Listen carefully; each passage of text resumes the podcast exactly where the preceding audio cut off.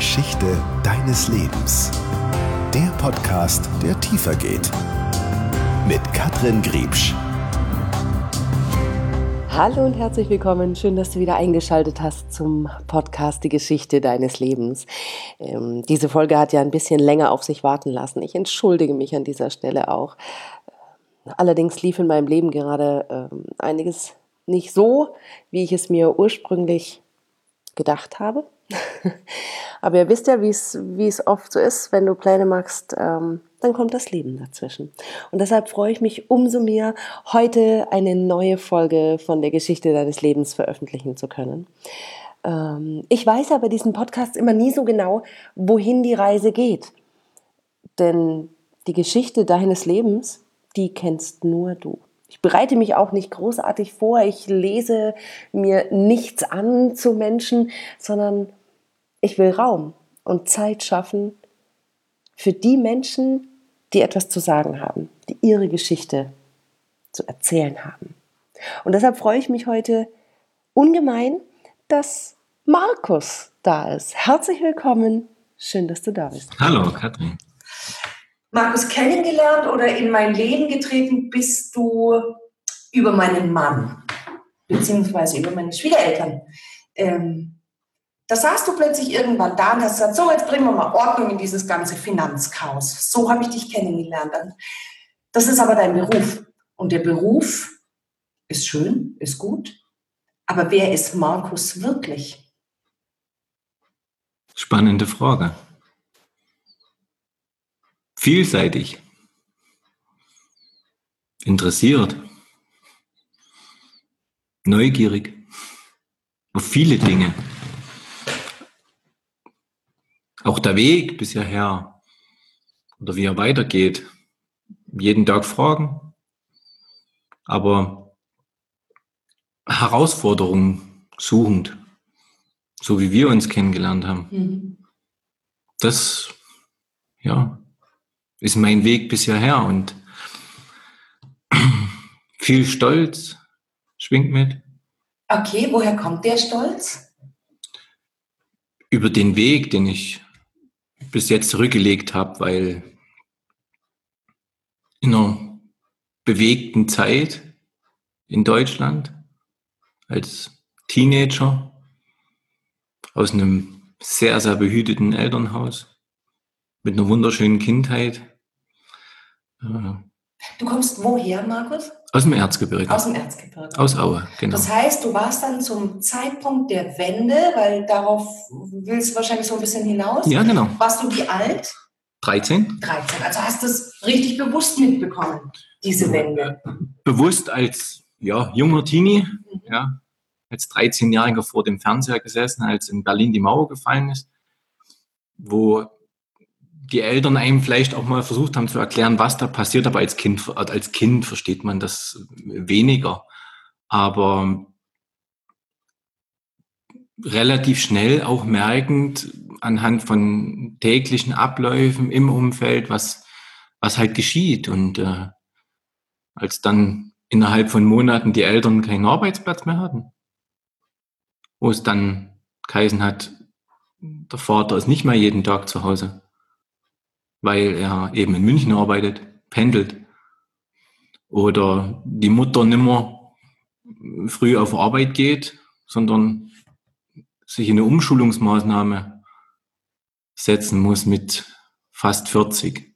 Also so alt wie ich heute bin und zwangsweise einen neuen Beruf erlernen muss, weil als Schneider man nicht mehr gebraucht wurde. Mhm. So, und das als Kind zu erleben in der Schule, ähm, wo auch von heute auf morgen gesagt wurde, wir haben ein Schulfach, wie es äh, die in der DDR damals hieß, Einführung in die sozialistische Produktion. Das ist von heute auf morgen einfach gestrichen worden, weil es gab es nicht mehr, es war nicht mehr da.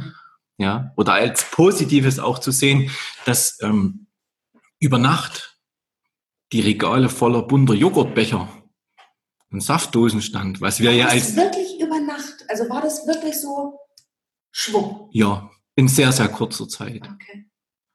Und damit eben auch umzugehen, auch von den kleinsten Beispielen auch äh, einer geliebten Limonade, die man sich mit, mit einem Geld von der Mama hat kaufen können, ähm, die gab es dann mit einmal nicht mehr.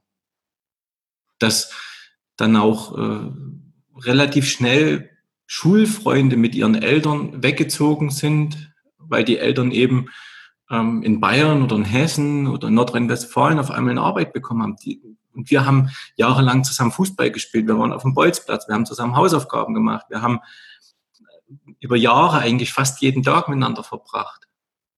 Ja. Bedeutet oder setzt du Wende dann auch mit dem Wort Verlust in gewissem Maße gleich? Also ohne das jetzt zu negativ zu sehen, aber es war ja, was du jetzt erzählt hast, gab es viele Verluste. Ich habe es nicht als Verluste empfunden, mhm. sondern man hat als 13-, 14-Jähriger äh, das gar nicht begriffen, was, was in dem Moment ein Verlust ist. Nur die Person war nicht mehr da. Mhm. Dass unsere Fußballmannschaft äh, den besten Stürmer verloren hat, weil die Eltern nach Nürnberg gezogen sind. Oder, ähm, aber das Verständnis war nicht da. Warum, weshalb, wieso.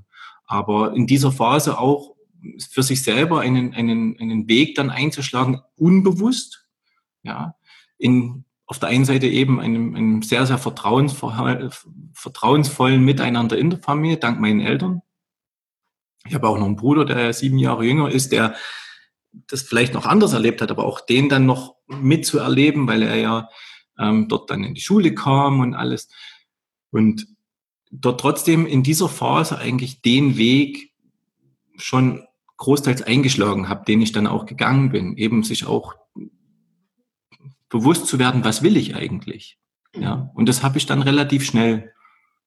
Und die gemerkt. Veränderung anzunehmen. Genau. Und zu sagen, okay, die Veränderung ist jetzt da und jetzt schaue ich, was, was das Leben mir jetzt gibt. Einmal das und zum Zweiten auch, dass mit diesem äh, beruflichen Wandel der Eltern einhergehend auch eine, ein Anstieg der Verantwortung da war, weil ich war ja in einem Alter von 14 Jahren mein Vater war nur noch am Wochenende da.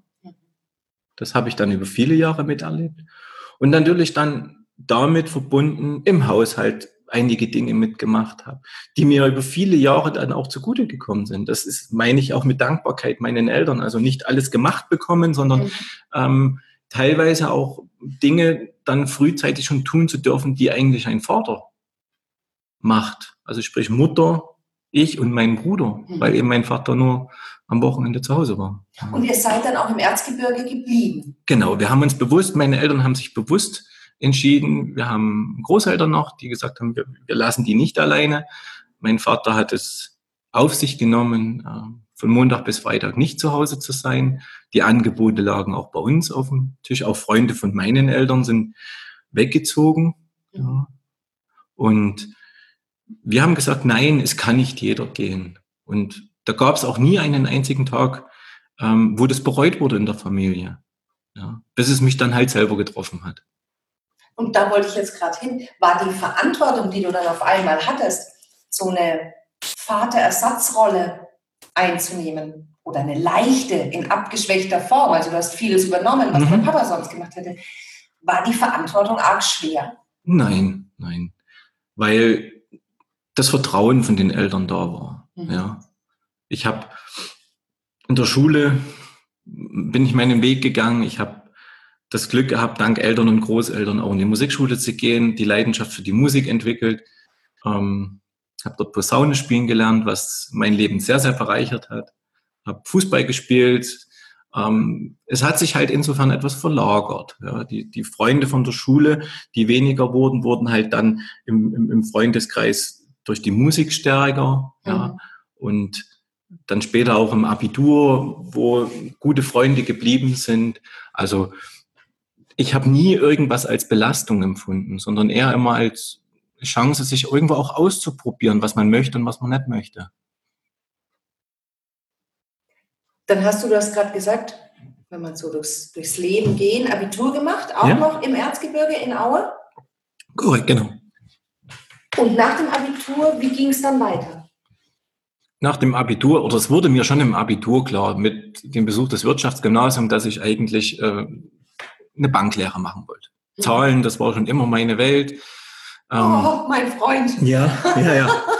ähm, die Börse hat mich fasziniert, dieses, äh, dieses ganze Abhandeln von wirtschaftlichen Themen. Ähm, und so stand eigentlich relativ schnell klar, dass, dass ich die Möglichkeit suchen werde. Ich habe sie dann auch gefunden, habe eine Lehre bei der dortigen Sparkasse in Aue gemacht und ähm, war für mich eine sehr, sehr schöne Zeit. Vor allen Dingen auch, dass in dieser Phase meines Lebens ich äh, das Glück hatte, einen einem Klangkörper, einem Musikverein anzugehören, der mich ebenfalls sehr, sehr gefördert hat. Auch die Personen, die Entscheidungsträger dort, ähm, habe dort auch frühzeitig als 18-Jähriger äh, Verantwortung übertragen bekommen, habe ein Bläserquintett geleitet, habe selber unter, begonnen, Unterrichtsstunden zu geben, habe in dieser Zeit dann noch meinen eigenen äh, Musikschulabschluss gemacht mit Oberstufe. Also äh, Was heißt Musikschulabschluss? Ich, also kriegt man da ein Zertifikat oder?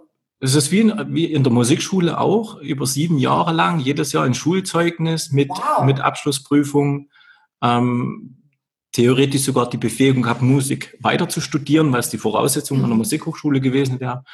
Aber das wollte ich gar nicht mehr machen, weil äh, mir diese Gemeinschaft sehr gut gefallen hat. In dem Musikverein auch dort gefördert zu werden, eben mit Übertragung von einfachsten Sachen, die Gründung eines Jugendbläserquintettes mit, äh, mit den Jungs, wo wir heute noch sehr eng im Kontakt stehen, ähm, dort gemeinsam auch Reisen erlebt haben, ähm, einiges von der Welt gesehen und eben vor allen Dingen dieser, dieser Zusammenhalt, diese Gemeinschaft, das war. Das ist ganz wichtig, ne? Das ist ganz wichtig so in, in deinem Leben. Es erdet einen, ja, genau. ja, genau. Also diese, diese Erdung. Ähm, und dann genau in dieser Phase auch äh, durch das Abitur äh, zu begleitet, äh, musisch, also es, es lief eigentlich alles wie geschmiert. Bis zum Oktober 99. Bam. Was war im Oktober 99? Die Aussage, dass es keinen Job mehr gibt. Also in der Region, mhm.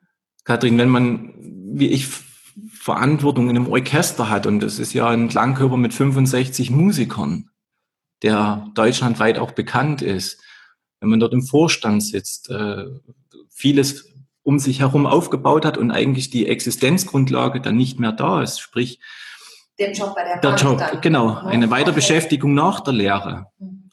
Dann war das schon ein ganz gewaltiger Einschnitt. Und dann geht natürlich wie bei vielen anderen auch die Suche los, was mache ich beruflich?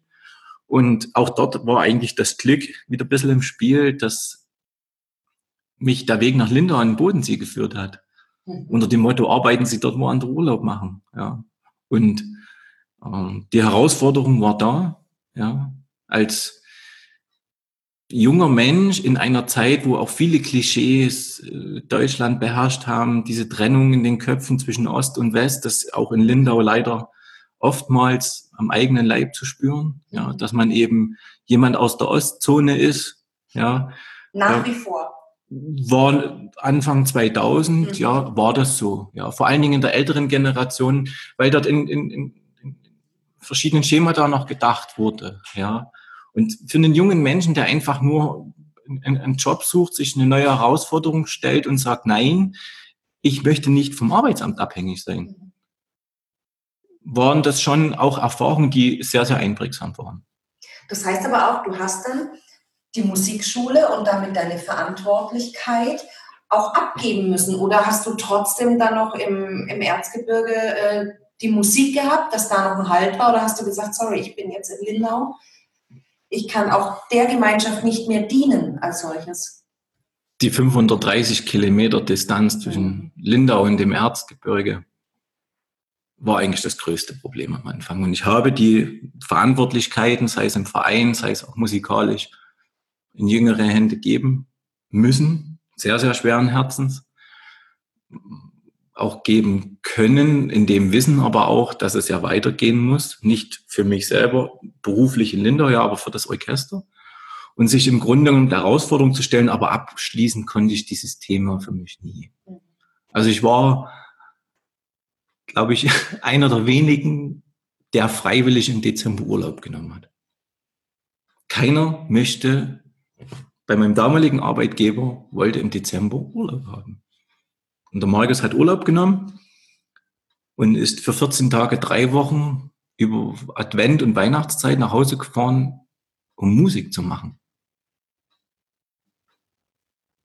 Um die Gemeinschaft wieder zu spüren. Einmal das und auch, weil vielleicht das Loslassen so schwer gefallen ist. Mhm. Weil es war zum damaligen Zeitpunkt schon zehn Jahre meines Lebens, heute sind es 30 Jahre. Ja. Und ich bin viel stolzer auch geworden, weil mir das Orchester viel zurückgegeben hat. Ja. Und ich glaube, kann auch jemand nur nachvollziehen, der selber solche Dinge tut. Ja, ich habe dank dem Orchester viel von Europa gesehen, viele Menschen kennengelernt, viel Freude auch gebracht, den Menschen, sei es zum Ständchen da, zur Hochzeit da. Wir haben auch Musiker beerdigen müssen, was eher der traurige Teil ist, aber ähm, allein die Städte, die Gegenden, die wir dank der Musik haben kennengelernt haben, bis hin ähm, nach Japan in einer, in einer Konzertreise. Ja. Und das stand im Grunde genommen auch ein bisschen in dem Widerspruch, weil diesen, dieser beruflichen Tätigkeit auf der einen Seite nachzugehen, aber irgendwo das Herz noch zu Hause zu haben. Mhm. Ja. Sicherlich bei der Familie, beim Bruder und vor allen Dingen bei der Musik. Hat schon manchmal auch Spuren emotionaler Seite hinterlassen. Mhm. Ja, und deswegen auch die Entscheidung für mich, dass als es immer der Dezember war, ich musste nach Hause. Das hat wie so ein Magnet, hat es gesaugt an einem, komm nach Hause, komm, äh, ich brauchte das für meine Seele. Und hat dich auch aufgetankt. Genau. So, ne? Also genau. es bewegt dich auch jetzt nach ja, ja. wie vor ungemein. Gehst du jetzt auch immer noch im Dezember nach Hause? Ist es ist weniger so? geworden, ja, weil mittlerweile wohne ich in Österreich. Ähm, die Prioritäten haben sich etwas verschoben über die Jahre, ist natürlich auch durch eine äh, neue Führung im Verein, durch viele junge Leute ist, sag ich mal, der, der, der, die Notwendigkeit nicht mehr so gegeben, dass, es, dass ich musikal auf einer musikalischen Seite habe benötigt werde. Aber klar, emotional, wenn es irgendwo gegangen ist, habe ich es immer noch getan. Ähm, dadurch, dass ich nächstes Jahr Vater werde, wird es noch einmal einen Schritt mehr, dass es noch mal im Sinne des Orchesters weniger wird. Ja. Aber rückblickend muss ich sagen, ist das eine der wichtigsten Entscheidungen einfach für mich gewesen, auch mal loszulassen, weil das habe ich bis jetzt groß nicht machen müssen im Leben. Vieles hat funktioniert, ähm, eben bis auf die berufliche Seite. Aber ich muss auch gleichzeitig sagen, ich fühle mich heute, ich habe mich in Lindau wohl gefühlt, auch heute, ich fühle mich so wohl, auch in Österreich, ich liebe die Berge, ich liebe den Schnee, den Winter. Ähm, ein ganz interessantes Volk mit den Österreichern meine Lebensgefährtin ist Österreicherin mhm. und wir freuen uns natürlich gemeinsam dann auf unser Baby im März. Wie schön, im ja. März ist es soweit. Ja. Deine Lebensgefährtin durfte ich auch schon, schon kennenlernen und ja. ähm, ihr seid so, ihr seid so rund miteinander. So, ja, rund. Rund ist, glaube ich, einfach das, das, richtige, das richtige Wort. Mhm wenn ich das sagen darf, das fällt mir ganz spontan ein, mhm. Äh, auch auf deine eingangs erwähnte Frage, wie wir uns kennengelernt haben. Ähm, ich habe natürlich in der Zeit auch in, in, in Lindau und Umgebung, habe dann auch beruflich in Österreich Fuß gefasst, 2003, habe ganz, ganz viele Menschen, nette Menschen kennengelernt, die eben offen sind. Und das ist etwas, was für mich in meinem Leben sehr, sehr wichtig ist, offen auch neuen Dingen. Wenn man als Kind erlebt, wie sicherlich unter einem gewissen politischen Wandel vieles sich ändert, wird man neugierig. Und Neugierde ist, finde ich, immer was Positives. Und wenn man es dann noch schafft, irgendwelche Ressentiments oder Vorbehalte mal beiseite zu schieben und sagt, wer steht mir gegenüber, mit wem möchte ich reden, ähm, mit wem möchte ich mich geschäftlich wie privat auch umgeben, dann tun sich eben solche Türen auf, wie wir uns beide kennengelernt haben. Und äh, ich kann dieses Kompliment insofern nur zurückgeben, weil ich glaube, dass nur die Menschen zusammenkommen sollen, die von der Ausstrahlung her, vom, vom Blickwinkel, von der Blickrichtung her ähm, den gleichen Weg beschreiten. Ja. Du wirkst auf mich unglaublich positiv insofern, dass du dass du immer versuchst, eine andere Perspektive einzunehmen. Da ist Veränderung, da ist Wandel. Natürlich hätte es genauso sein können, dass Klein Markus sagt, Veränderung, Wandel, alles blöd und wird verhärmt und vergrämt mhm. und so. Aber du hast genau den anderen Weg mhm. gewählt. Woher, woher kommt diese Stärke? Diese Stärke zu sagen, hey, Veränderung ist toll, neugierig sein ist toll, ich freue mich aufs Leben, ich will wissen, was das Leben noch alles so mit mir vorhat. Diese Frage kann ich doch gar nicht so genau beantworten, weil ich glaube, die steckt grundsätzlicher Natur in uns.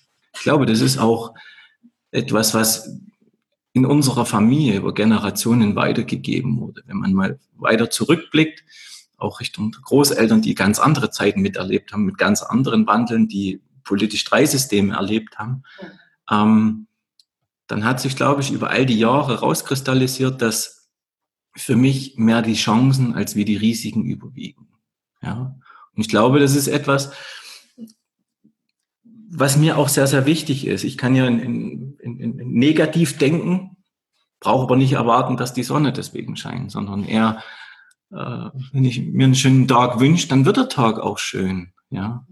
Du und, ziehst das in dein Leben, was du ausstrahlst, genau, was du aussendest. Korrekt, ja. korrekt. Das ist es. So, und wenn ich ähm, auch in dem Blick in den Rückspiegel sage, als ich 2008 in der größten Finanzkrise, die es bis dato gab, innerhalb von einem halben Jahr zweimal meinen Job verloren habe. Also einmal in Österreich, dann ähm, in Deutschland nochmal und dann Anfang 2009 mich sicherlich aus einer gewissen Not heraus entschieden habe, mich selbstständig zu machen, wobei Not nichts Existenzielles war, sondern sage ich, ich suche eine Herausforderung, also schon wieder positiv mhm.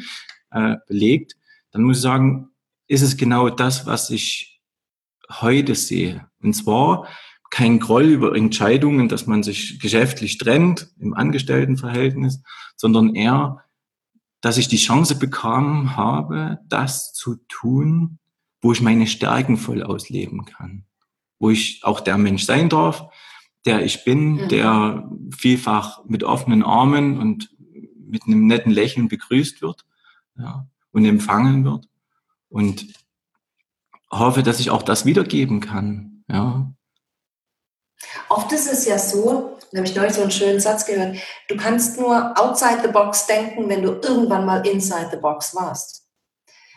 Bei dir klingt jetzt alles so, alles so outside the box. Also du bist so weit und so frei und, und so selbstbestimmt letztendlich. Du sagst, wo geht es in meinem Leben hin und wo, womit kann ich selbst für mich arbeiten, dass es so wird, wie ich es will. Mhm. Gab es Punkte in deinem Leben, wo du überhaupt nicht mehr gewusst hast, wie du aus dieser Box im Zweifel rauskommst oder warst du schon immer außerhalb der Box? Nein, ganz klar, die gab es auch. Ganz klar. Viele Zweifel.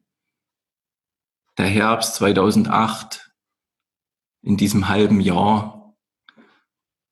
Ich habe das war kurz nachdem du dich selbstständig gemacht hattest? Oder kurz bevor ich mich selbstständig, genau. Mhm weil ich habe Anfang 2008 mein Studium absolviert, abgeschlossen in Frankfurt am Main an der privaten Hochschule. Und ich habe es in dieser Zeit nicht verstanden, dass man eine Ausbildung hat auch genießen können mit sehr viel eigenem Engagement und auf einmal am Arbeitsmarkt nicht mehr benötigt wird. Und da hat sich auch der Kreis etwas geschlossen, weil das haben meine Eltern erfahren. Und wir sind dank unseren Genen Stehaufmännchen es geht vielleicht manchmal nicht von heute auf morgen. Es gab viel, es gab viele Selbstzweifel. Ja.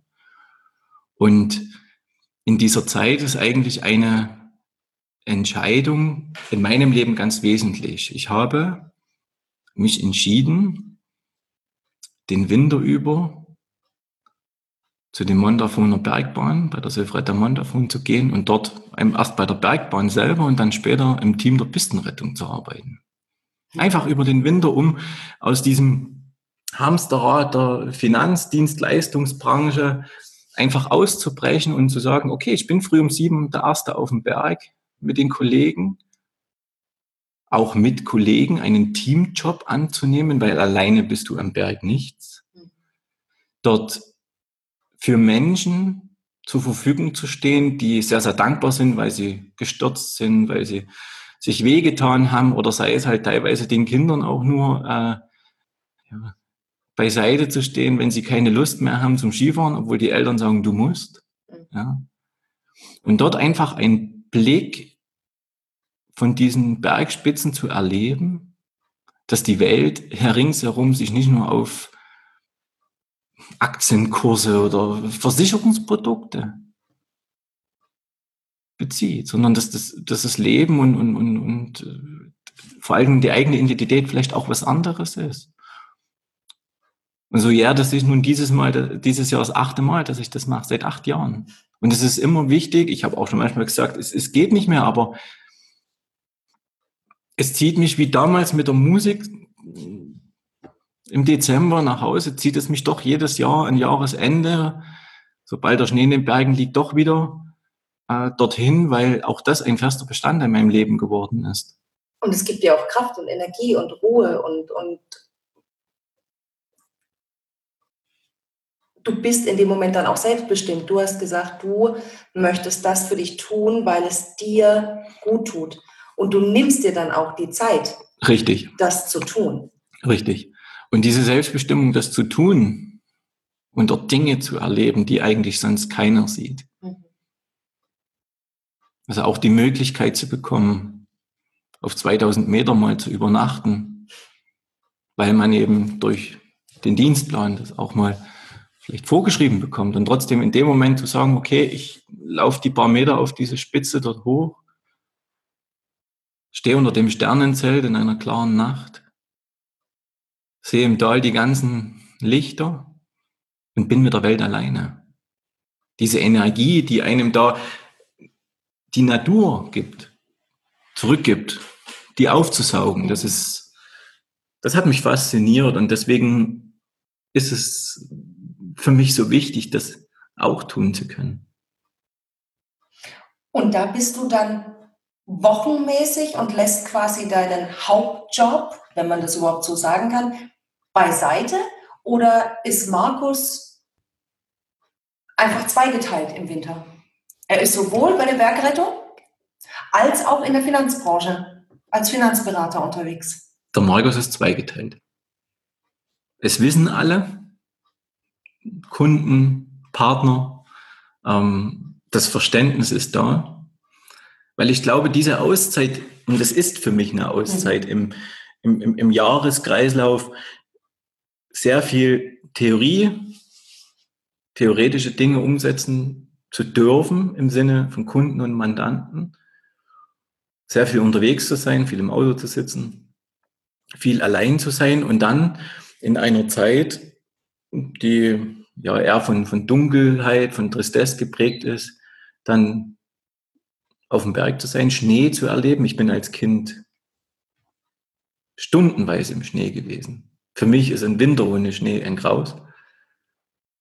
Und dort auch in einem Team zusammenzuarbeiten, also genau das Gegenteil zu erleben, einen Teamspirit.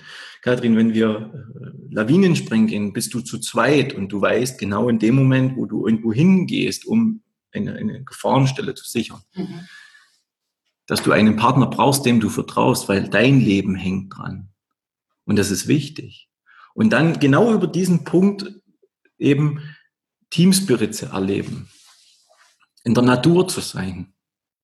Auch vielleicht die Kindheit wieder rauskramen. Weil als Kind stundenlang im Schnee zu sein, das ist, ja, das kommt da noch mit durch. Ich finde es gerade so schön, weil Bergrettung klingt für mich immer unglaublich dramatisch. Also natürlich wirst du viele, viele Dinge auch schon gesehen und erlebt haben, die ja. wirklich dramatisch waren. Ja, das bringt der Beruf so mit sich. Ja. Aber gleichzeitig jetzt diese, diese Schwärmen von dir zu hören, was es dir auch noch gibt, hm. zusätzlich gibt, das ist so, wow, ich habe voll Gänsehaut. ähm, das, das ist so schön. Und auch da zeigt sich wieder, Markus, und so bist du bei mir einfach abgespeichert, der in allem das Positive sieht. Wofür ist das jetzt gerade gut, mhm. dass es passiert? Mhm. Und auch das Loslassen, wo du vorhin meintest, mit Loslassen, das ist so ein bisschen schwierig oder ja. ein bisschen schwieriger gewesen. Und dann auch zu sagen, okay, ich lasse meinen Hauptjob in Anführungszeichen auch mal für eine gewisse Zeit los. Mhm. Ich gebe ihn nicht komplett aus der Hand, aber die Leine ist halt einfach so ein bisschen länger, länger. Mhm. Ne? um die Energie wieder zu tanken in der Zeit, in der ich auf dem Berg oben bin. Wow. Wow. Im März bekommt ihr Nachwuchs. Mhm. Da macht man sich natürlich schon Gedanken. Ne? Wie, wie möchte ich das Kind erziehen? Wie, welche Werte vor allem möchtest du deinem Mädel oder deinem Jungen weitergeben? Ich glaube, die Gedanken machen wir uns momentan weniger, weil wir von Haus aus bodenständig sind. Wir tragen es irgendwo in uns, eine Herzlichkeit, eine durchaus auch Bescheidenheit. Ja. Das ist übrigens auch der große Gegensatz. In der Haupttätigkeit dieser ganzen Finanzdienstleistungsbranche ist Bescheidenheit manchmal ein Problem. So. Weil sie nicht existent ist? Richtig. Okay. Mhm. So empfinde ich es einfach. Oder wenig existent. Weniger. Und dann im Grunde, um etwas zurückzukommen auf andere Werte, sei es jetzt die Tätigkeit auf dem Berg oder natürlich auch bei uns in der Familie. Mhm. Und da kommt auch der Erzgebirger durch. Diese Region, wo ich herkomme, ist von der Historie her eine, eine arme Region gewesen. Aber hart gegen sich selber. Der Bergmann als Berufszweig war ja einer und ist auch heute noch einer der härtesten, vor allen Dingen körperlich. Und das hat einen über die Freunde, über Bekannte, über, über, über das komplette eigene Umfeld irgendwo geprägt. Aber eines haben wir uns nie nehmen lassen. Die Herzlichkeit. Und die Wärme, die, die Emotionalität, die Freude über viele Sachen. Und ich glaube, das ist etwas, was wir unserem Kind, und deswegen ist die Freude riesengroß, für uns äh, auch weitergeben. Was spannend sein wird, ist natürlich eine äh, erzgebirgische Mischung mit einem Vorarlbergerischen. Ja, weil meine Lebensgefährtin hier aus Taunton stammt. Das ist spannend. Ja, weil ist der Vorarlberger so viel anders als der der Österreicher im Allgemeinen zu uns oder gegen im Vergleich zu uns Deutschen, der Vorarlberger schon nochmal. Ich, mhm. wenn man so die Menschen oft erlebt, und deswegen fühle ich mich dort so wohl, das ist so ein Hi die Bastio. Reicht. Ja. Mhm. So. Viel im Du, was natürlich schon mal gewisse Barrieren abbaut. Ja. Und wenn man sich damit identifizieren kann, glaube ich, hat es man auch einfach. Und deswegen bin ich der Überzeugung für unser Kind, dass das äh, sehr behütet aufwachsen wird. Es wird zweisprachig aufwachsen, vorarlbergerisch und erzgebirgisch, weil jeder hat natürlich auch seine Ausdrücke. ja. Und ich denke, das ist gut. Ja. Und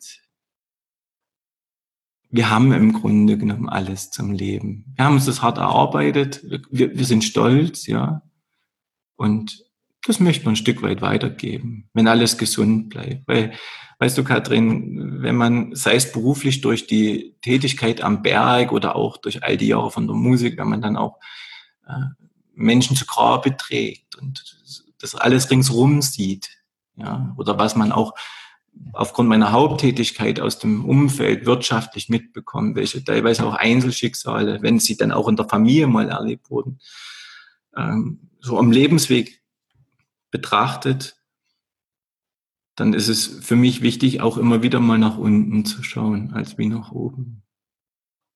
Es gibt viele Menschen, denen geht's nicht so gut, aber in allererster Linie ist es die Gesundheit. Wie die, die, ist nicht, die ist nicht versicherbar, die ist nicht käuflich erwerbbar, sondern ähm, die Gesundheit, das ist etwas, das ist das höchste Gut und das schätzen wir, ja.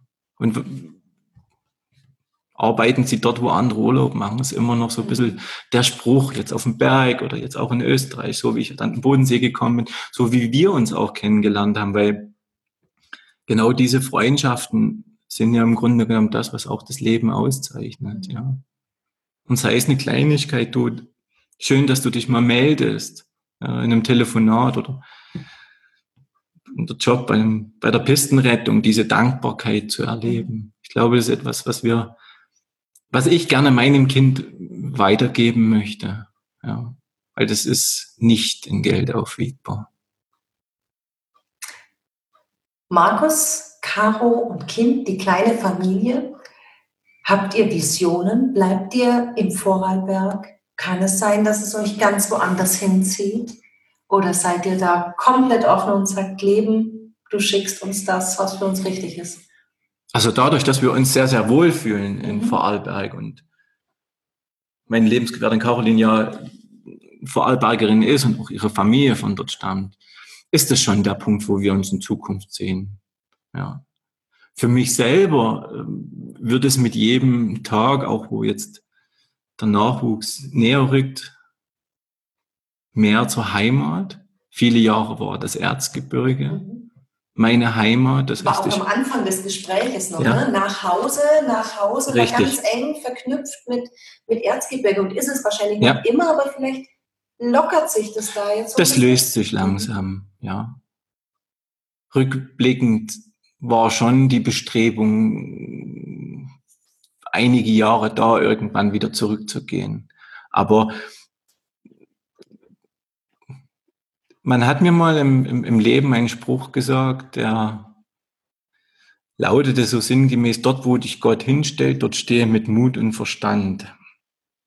Jetzt bin ich nicht der große Christ und gehe nicht jeden Sonntag in die Kirche, aber das ist schon ein Stück weit auch ein, ein, Lebensmotto geworden. Und wenn man mir vor zehn Jahren gesagt hätte, du wirst mal Familie haben in Österreich und äh, wirst selbstständig sein und wirst auf dem Berg arbeiten, Skifahren, jeden Tag beruflich bedingt, hätte ich gesagt, Quatsch, niemals. Mhm. So. Ich sitze in der Bank oder ich, ich sitze genau. bei, bei Kunden, genau. bei Klienten. Genau. genau.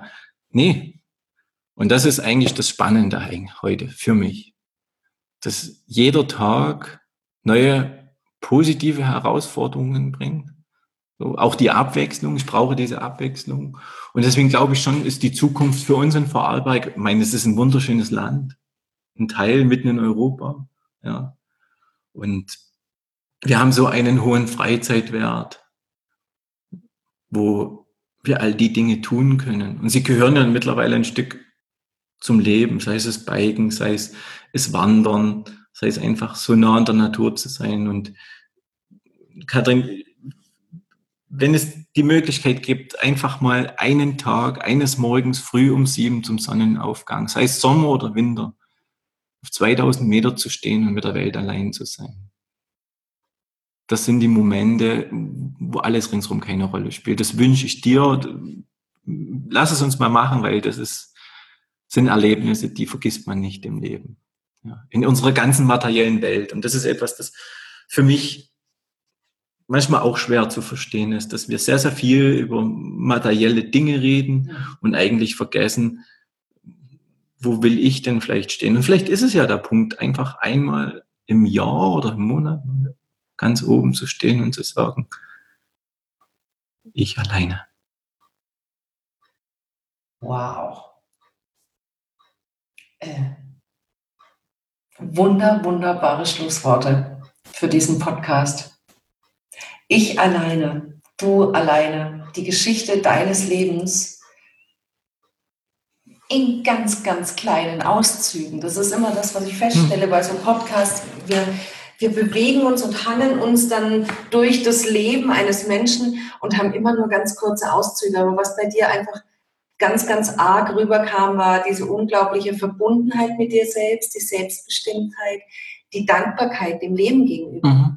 Dankbar hier hier sein zu dürfen und auch die vermeintlich kleinen Dinge des Lebens einfach ganz groß anzunehmen und dadurch so weitestgehend in sich selbst zu ruhen und bei sich zu sein.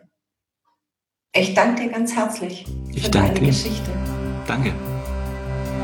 Jeder Mensch hat seine ganz eigene Geschichte, die es wert ist, erzählt zu werden. Was ist deine Geschichte?